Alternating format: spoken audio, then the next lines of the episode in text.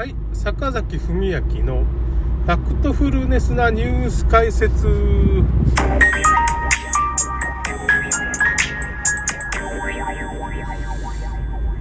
ちょっとですね、今日ね、イベルベクチンの副作用っていう話から、ちょっと医者っていうのはどういう風に進化すればいいのかっていう話になります。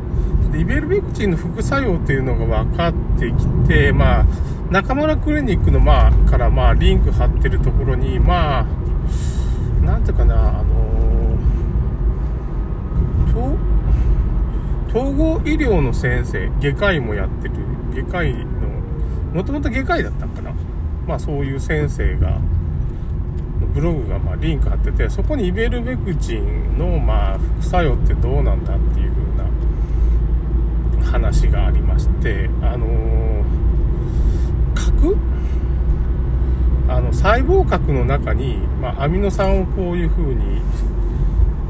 やり取りしてるんですけど、そのアミノ酸の流れを止めてしまうんですよ。ベルベクチン。となると、どうなるかって言ったら、まあ、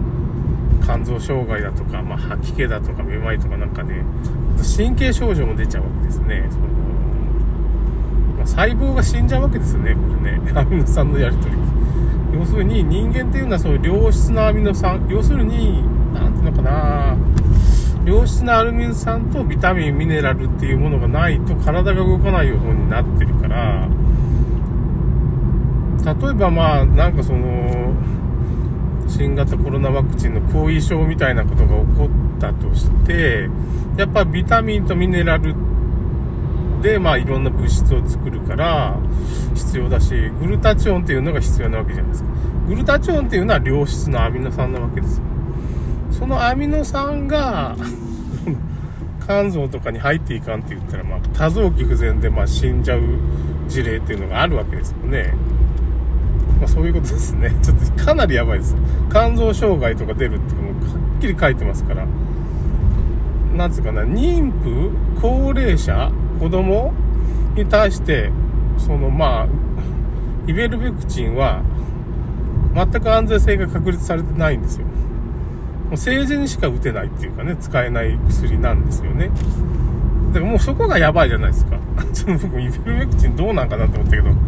まあ、こりゃあ、使っちゃダメな意見っていうか、まあ、もう例え話をちょっとすると、下剤を毎日飲んだら、まあ、下痢が止まんなくなって、脱水症状になって、コレラみたいになって死にますよね。死にますよね、最悪ね、最悪って。体調不良ですよね、その、毎日飲んで。それと同じですよ。要するに、このイベルメクチン40年間安全なデータしかないって言ってるんですけど、どうもそのデータがすごいおかしなことになってると。明らかにおかしなデータなんですよ。データが偏ってるとか、その論文自体ももう怪しいんですよ。安全性を確立して。もともとだから虫下しって言ってね、まあその、そういう寄生虫なんかを下すんで、まあ、いい薬ではあるんです。そその面では安全性があるんですけど、その薬っていうのは用法用量っていうのがあって、イメルベクチンをまあ、あの、個人輸入でまあ、並行輸入でまあ持ってきて飲んでる人のその、イベルメクチンの量っていうのがまあ大体基準があってそれで飲んでる人がいるんですけど、もう明らかに死んでしまう。いや、死んでしまうっていうか、体調を崩してしまう量で飲んでるんですよ。多すぎるんですよ。もともと、これだから下剤みたいなもんで、すごい強烈な劇薬指定の薬で、その一瞬でまあそういう風にまあ虫を殺してしまうと。まあ虫の中枢神経をまあなんか麻痺させて殺してしまうような劇薬なわけですよ。それ飲んだら人間の中枢神経も死んでしまいますよね。下手したら。そういうことですよね。だから、だからまあ、だけどそんな劇薬でも、まあその虫下しとかそういうのに効くと。効くわけですよ。それは本当短期間にそれをやったら効くわけですよ。40年間、40年前の薬で安いし。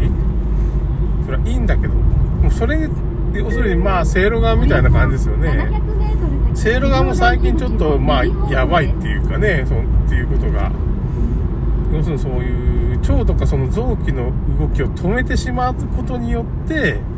下痢を止めるって動きが止まっちゃったらまずいじゃないかって腸全体がねっていうようなまあ薬害があるよねっていうことが最近騒がれてる。せいろがもやばいよと。あのその多用するっていうか常用する薬じゃないよってことだよねそのイベルメクチンだから風邪のまあ治療薬みたいにイベルメクチンをまあ常用するってこと自体がもうナンセンスっていうかね、量が増えちゃうっていうかね、致死量に達しちゃうからね、あんまり飲むと。体調をだんだん崩していくと。だから知らないうちに、まあ、そういう、肝臓とか腎臓とかそういう風なところの解毒作用のある臓器を壊していくみたいな、ね、如意伝って言ってね、中国の宮廷ドラマっていうのがあるんですけど、毒キノコが出てくるんですよね、85話ぐらいに。80話ぐらいだったでそれが85話に、まあ、真実が暴かれるんだけど、まあ、毒キノコを食べることによって、まあ、その王子がね、如意伝の10第15、まあ、15王子みたいな人が、キノコを食べることによって、まあ、元気になるっていうか、まあ、食欲がやった意欲が湧くんですけど、そのキノコにはまあ毒性があってちょっとずつその腎臓とか肝臓とかをま破壊していくと。弱っていくと。病弱になっていくっていう代物だったっていうことが85話で分かる。それと同じなんです。よ毒キノコと同じなんです だから口当たり良くて中国性があってなんか飲んだらまあなんか効かないわけじゃないっていうかねその元気が出たり美味しい食欲が湧くんですけどまあ中毒性があるっていうのとまあ、肝臓とか腎臓とかそういう臓器を壊してしまって。ということで、イベルメクチンはちょっとやばいかもしれんよって話を、まあ、僕はそのマットフラットっていうところのね、LINE グループ、150人ぐらい、まあ、スピリチュアルとか陰謀論とかそういうことが結構みんな好きな人が集まってるとこで、まあ、この話をしたら、いや、すいません、ねなんか坂崎さんに感謝しますっていう。俺帰ってきたんだけど、あの、もう一つ、赤い岩をね、子供を助けるグループみたいなところがあって、まあそこに昔、あれ誰だったかな、黒、あのですね、昔、その、政治家の人で、そういうワクチン反対運動を政治利用しようとしたどういう名前だったか、黒なんとかさんっていう政治家の人がいるんですよ。翼の塔のね。黒、黒崎さんだったかな黒なんとかさんっていう人がいるんですけど、まあその人が、とこにのメーリングリストにいた人がそこにもいて、多分2人ともそうだと思うんですけど、男性の人かな？わからんけど。医者の人もいるんだけど、いや、イベルメクチンは40年間安全だったからっていう風な話をしたんで、そういう話をしたら、なんか妙に揉めるんですよ。いやいや、いや、それは違う。安全だから。医者からは安全だって言われるし、いや、だから いや、この人医者なのに、ってなんか、医者なのに、医学が分かってない。そんなこと言っちゃいけん。医者なのになんでこの人医学が分かってないんかなみたいな。な、お前分かってるんかって言ったら、うーん、まあ、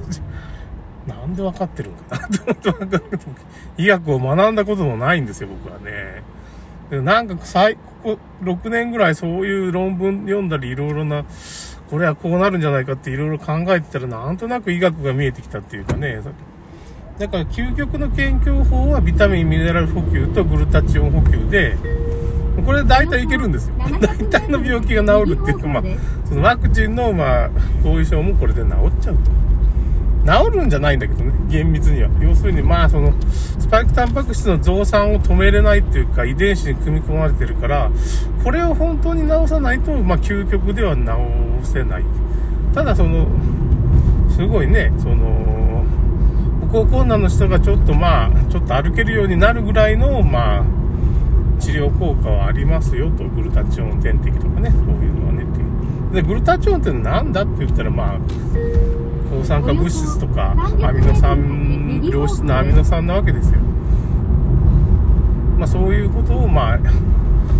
そういうちゃんと栄養補給をすることによってまあ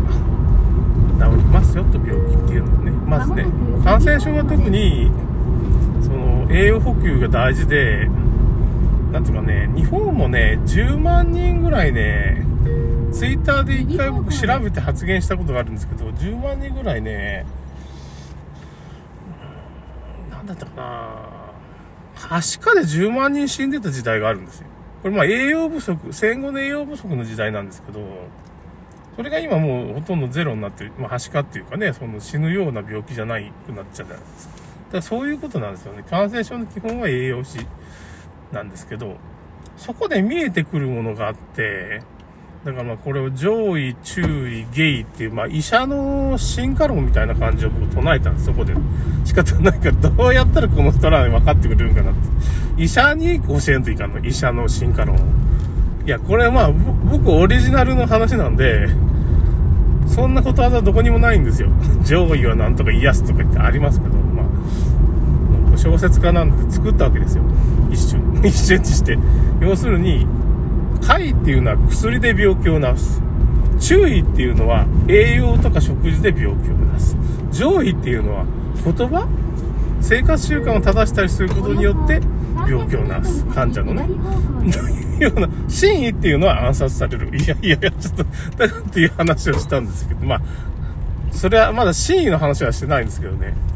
というのを次回ちょっと話そうと思います。まあちょっと一回ここで切ります。それではまた。